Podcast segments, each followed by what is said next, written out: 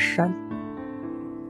我国和尼泊尔边界的喜马拉雅山脉平均海拔六千米，是世界上最高、最雄伟的山脉。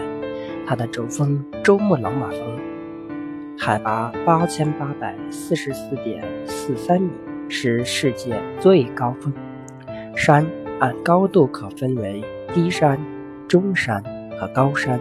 主峰超过一千米的叫高山，轴峰在三百五到一百米。一千米之间的叫中山，轴峰在三百五十米以下的叫低山，但是轴峰在一百五十米以下的就不能叫山了，而应该叫做丘陵。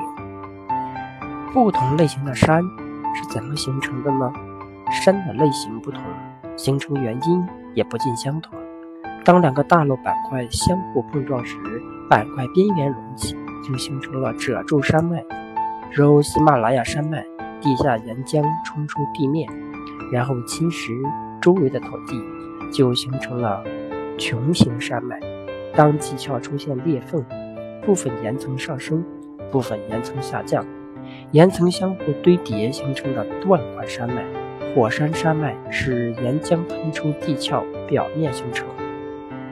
最后，高原山脉实际上是海拔较高的平地，高处不胜寒。山顶上的温度往往比山下低一一方面是因为地势每升高一百米，气温就下降零点六度；另一方面是因为山顶风大，人体散热快，自然就觉得冷。